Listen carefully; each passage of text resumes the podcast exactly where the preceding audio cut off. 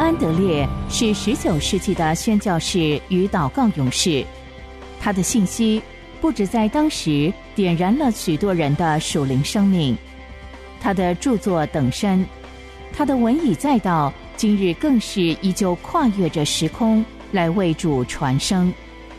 期盼您能透过资深广播人楚云的朗读，得着这天上来的赐福。欢迎收听《圣徒圣言》。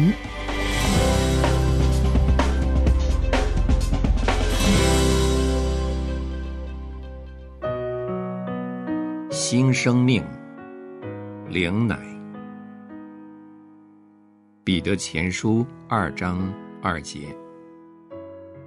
要爱慕那纯净的灵奶，像才生的婴孩爱慕奶一样，叫你们因此见长，以致得救。亲爱的年轻基督徒，请听天父在这段话里给我们讲的道理。我们刚刚将自己奉献给主，并且相信主已经接纳我们，我们。已经从神得着了新生命。现在，我们就像是出生的婴孩。父在这段话里要对我们讲的一切，都是我们必须晓得的。从此，我们就可以渐渐变得强壮。第一点，我们必须认识到自己是神的儿女。彼得明确的对那些刚刚归正的人说。你们蒙了重生，像才生的婴孩，归到你们灵魂的牧人，做了神的子民。一个基督徒，不论是多么年幼，多么软弱无能，都必须认识到自己做了神的儿女。只有这样，他才能够有勇气相信，自己一定会不断的成长。也才能大胆的享用在神的话语里面所预备的灵粮。整本圣经都在教导我们说，我们必须而且能够认识到，我们已经做了神的儿女。要想在主里面取得健康而大有能力的长进，就不能缺少信心这个保障。这段话教导我们的第二个功课就是，我们现在像才生的婴儿一样。仍然十分软弱。心境归正的人，有时候体验到的喜乐和爱心，常常会使他觉得自己已经变得十分强壮了。于是他陷入自夸和轻信自己的体验的危险。不过，他还是应该更深入了解自己如何才能在主里面变得强壮。竭力要深切感受到自己仍旧十分幼小、十分软弱，那种完全空虚自己的谦卑态度，正是由于人像这样意识到自己的软弱才产生出来的。正因为如此，人们才会期盼从主得着一切。第三个功课：年轻的基督徒不应该始终是软弱的。他必须要渐渐长大，变得强壮。他必须在恩典里不断长进。神把这个功课交给我们，把它当作是一条诫命。他的话对此做了蛮有荣耀的应许，因为从道理上讲，神的儿女必须而且能够不断的成长起来。新生命本身就是健康强劲的生命。当一个追随主的人完全顺服这个新生命的时候，紧接着，他就一定会成长起来。第四个功课是最要紧的，也是做基督徒的年轻人最需要了解的。在神里面出生的婴儿，只有借着灵奶才能够渐渐长大。新生命既是从神的圣灵得来的，所以只能靠神的话来维系这个生命。年轻的弟兄姊妹们，你们的生命要完全仰赖你们是否学会明智而妥当的运用神的话，是不是学会从一开始便把神的话当作是赖以生长的乳汁来使用？在这里，主用母亲的乳汁给我们做了何等生动的比喻。母亲用自己的生命把食物和生命力给自己孩子，喂养孩子完全是出于最温柔的母爱。孩子被母亲搂在怀里，紧紧依偎着。乳汁恰恰是软弱的孩子所需要的、最容易吸收的食物，具有极大的功效。人们可以看出，在神的话里，他所赐的生命和能力也是这样。借着他所说的话，他的慈爱就会接纳我们，与他保持最温柔、最亲密的相交。他的爱要把我们的软弱所需的一切都赐给我们。任何人都不要以为他的话过于高深，难以领会。主的门徒若是领受真道，并且相信耶稣要借着圣灵教导，神的话就会变得像是出生的婴孩眼中温和甜美的乳汁一样。亲爱的年轻基督徒们，你们愿意不断的长进，渐渐变得强壮，始终为主而活吗？那么，就请听你们的天父所说的话，要爱慕那。纯净的灵奶，像才生的婴孩一样。你们要把这话牢记在心里，始终坚信不疑，因为这是你们的天赋所说的。你们的属灵生命也完全有赖于我们运用神的话。要叫神的话，在我们眼里看得比万物都更加宝贵。最要紧的是，切莫忘记。神的话就是我们赖以生长的奶，因而吮吸乳汁，便与母亲内在强烈的、充满喜乐的爱相交流。同样，你们借着圣灵来享用灵奶，也能够得以分享到赐生命的神温柔而强烈的爱。所以，你们要异常热切的渴慕灵奶。千万不要以为神的话难以捉摸、难以理解。你们如果存这样的心，你们就会完全丧失对真道的爱慕之心。你们必须借着信靠赐生命的神的大爱来接纳他。在你们软弱的时候，神的圣灵要怀着温柔的母爱来教导和帮助你们。你们必须相信，圣灵要使神的话。在你们里面成为你们的生命和喜乐，使你们充满喜乐的与你们的神相交。宝贵的救主啊，你已经教导我信靠你的话，你也使我借着信心成为神的儿女，就像用奶喂养出生的婴儿一样，你也要用神的话来喂养我，主啊。我是何等热切的渴望享用这灵奶！我日思夜想，求你借着圣灵和真道教导我，每天都与天父的爱密切相交。求你教导我，始终相信神已经借着他的话将圣灵赐给我了。阿门。请你思想，第一。你认为哪一节经文最充分证明了圣经教导我们必须要认识到我们是神的儿女？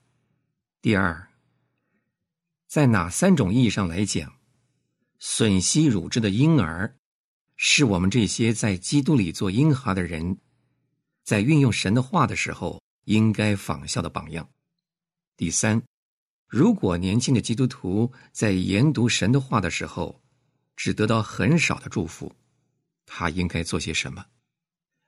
他必须要借着信心来完全与耶稣相交，并且相信耶稣必会借着圣灵来教导他，然后像这样怀着深信不疑的态度来继续研读。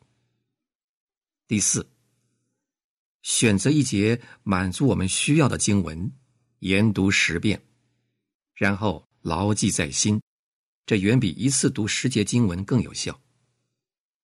我们只有真正领会神的话，并且亲自从内心里享用它，他的话才能够成为我们灵魂的食粮。第五，为你们自己选择一段在你们看来为不断长进和渐渐变得强壮而做的最荣耀的应许，然后用心学习。你们要不断温习，把它看作是明确的表达出我们的渴望。第六，你们已经学会了充分理解什么是在恩典里长进的重要手段吗？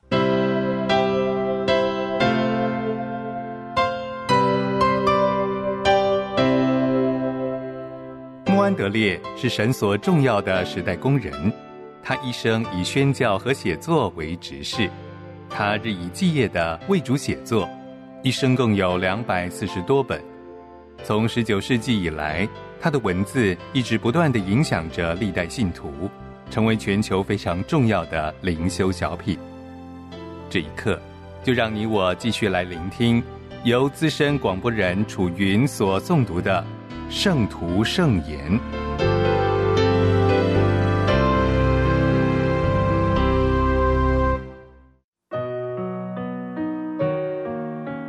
谦卑，谦卑显于耶稣身上。路加福音二十二章二十七节：“我在你们中间，如同服侍人的。”在约翰福音，我们可以窥见主所过的内在生活。他不时提到。他与父的关系，他蒙引导的动机，还有他知道他是依据圣灵的能力而行事。虽然“谦卑”这个名词没有出现在约翰福音，但是这卷福音最清楚表明了他的谦卑，远超过其他书卷。我们已经说过，其实这项恩典不过是受造者。同意让神成为一切，因而把自己交给他，让他独行其事。在耶稣身上，我们看见这位既是在天的神子，同时也是在地的人子，如何全然依附神而活，使神得着当得的尊崇和荣耀。他所经常教导的。正是他自己的真实经验。他说：“自卑的必升为高。”经上又说：“他自己卑微，所以神将他升为至高。”我们留意主耶稣如何提到他和父的关系。他不断论到自己，不。保罗提到他与基督的关系。也和主一样用“不”这个字眼，比如“不再是我”。耶稣这样说：“子凭自己不能做什么，子凭自己不能做什么。我的审判也是公平的，因为我不求自己的意思，我不受从人来的荣耀。我从天上降下来，不是要按自己的意思行。”我的教训不是我自己的，我来并不是由于自己。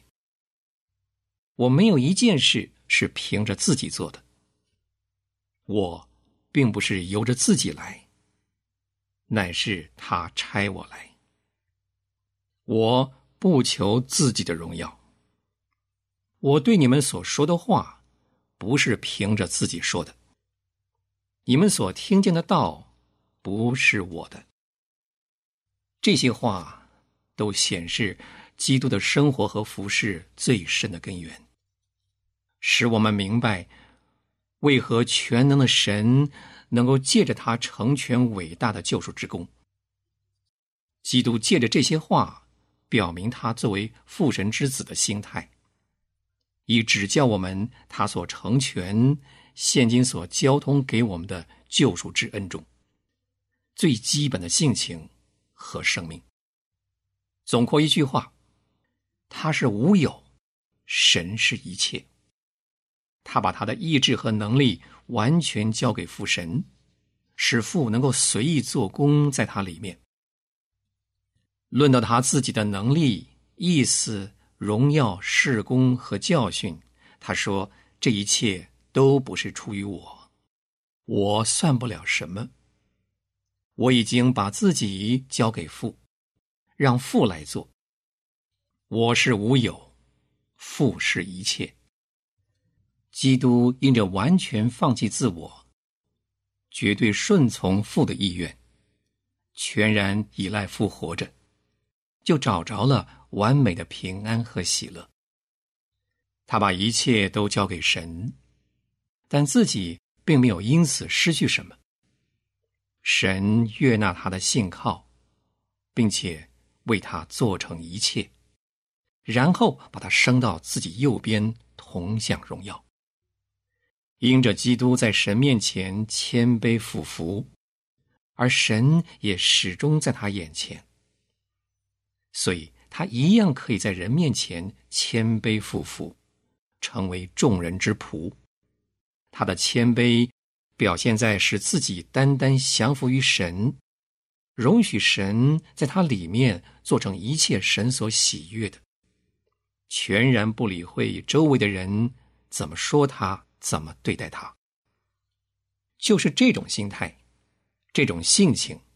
使基督的救赎产生功效和价值，我们也被带入这种性情里，好与基督一同得分。这种真实的否定自我，正是基督呼召我们要效法的。我们必须认定，在自我里头没有良善，他只能做一个需要神来充满的空器皿，一刻也不要让它成为。别种器皿，或者有丝毫活动，这是首要之事，先于其他一切，借此得与基督联合，让神成为一切，自己是一无所事，一无所能。这是真正谦卑的根源和本质，而因着我们不明白或不追求，以致我们的谦卑是如此肤浅。虚浮。我们必须效法耶稣。他心里多么柔和谦卑。他教导我们，真正的谦卑发源于何处？从什么地方找到谦卑的力量？那就是在于认识神成全一切的一切。我们的地位就是完全让位给他，降服于他，并且全然依赖他。而且完全同意自己一无所事，绝对不凭着自己做什么。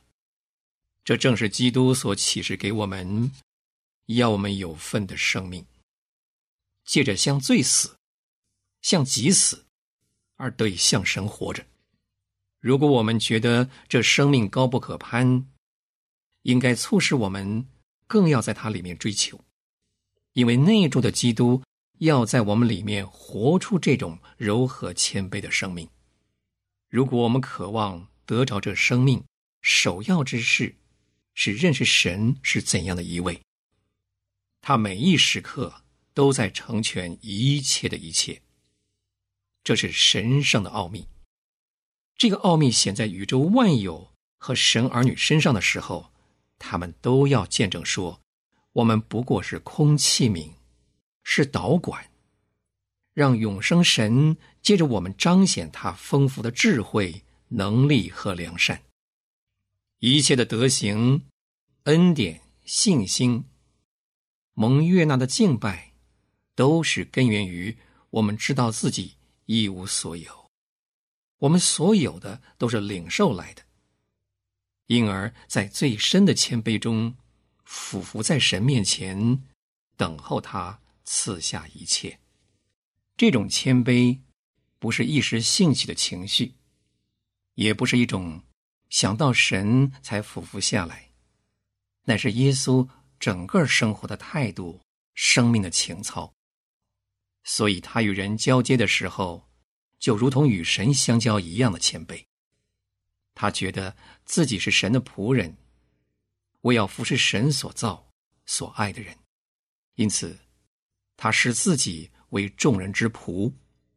神能借他施行慈爱之事。他没有一个时刻想要寻求自己的荣耀，也没有一个时刻维护自己的权利或者为自己辩护。他一直活在降服于神的状态里，让神在里面独行其事。基督徒必须认识耶稣的谦卑，正是他救赎的本质，是神儿子的生命所含的福气，是他与父唯一真实的关系。既然我们与他有份，他必将这恩典赏给我们。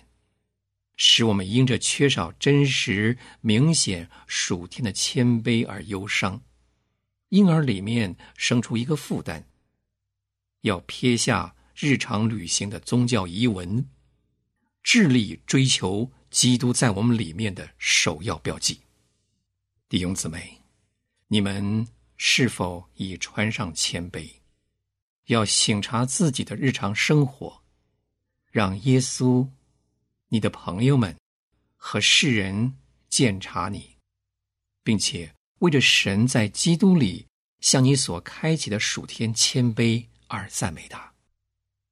借此前所未知的谦卑，你必然能品尝前所未尝的属天福分。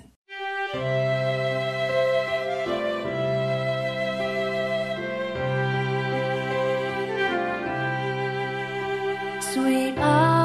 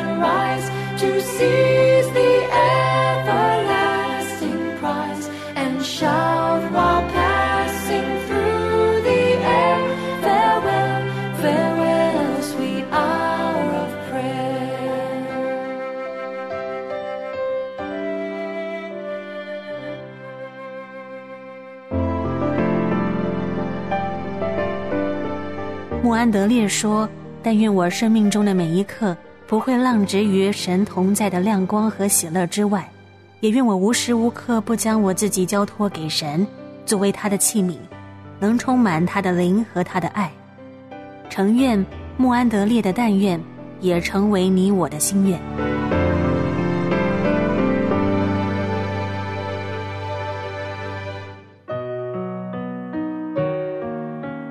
交通的秘诀，圣灵。约翰福音十六章十四节，因为他要将授予我的告诉你们。主耶稣在最后一天晚上跟门徒在一起，曾应许差遣圣灵来做保惠师。虽然他有形的同在已经失去了，但是他们却能以很奇妙的方式在他们里面，并且在他们中间来经历他的同在。圣灵是有位格的神，将基督这样启示在他们心里，为要使他们经历基督与他们那继续不断的同在。圣灵也要荣耀基督。而且把这位荣耀的基督在属天的爱和能力里启示出来。基督徒对于这个荣耀真理的领会、相信和经历是何等少。若是在我们的讲述里面，我们只是劝勉基督徒要爱主耶稣，却不同时警告说这件事并不是他们能用自己力量所能办得到的。那么，我们就没有尽到一个传道人的职责。是的，这件事是不可能的，只有神，就是他的圣灵才能做到。只有他能将神的爱浇灌在我们心里，并且教导我们热切的来爱他。只有记得圣灵，我们才能整天经历主的爱和他内住的同在。请记得，这位是神的圣灵，必须完全占有我们。他要求我们把整个心和生命都归给他。他要在我们里面的人里面，用能力来刚强我们，使我们与基督有交通，遵守他的命令，也住在他的爱里。当我们领会这个真理。我们就会开始觉得，我们需要深深的依靠圣灵，并且也要求父在大能里差遣圣灵到我们心里。圣灵教导我们爱慕神的话，默想神的话，也遵守神的话。他要把基督的爱启示给我们，使我们能用纯洁的心热切的爱他，然后。我们就能看见一个荣耀的事实，和一个有福的实际，就是我们能在日常烦忧的生活中活出一个基督的爱的生活来。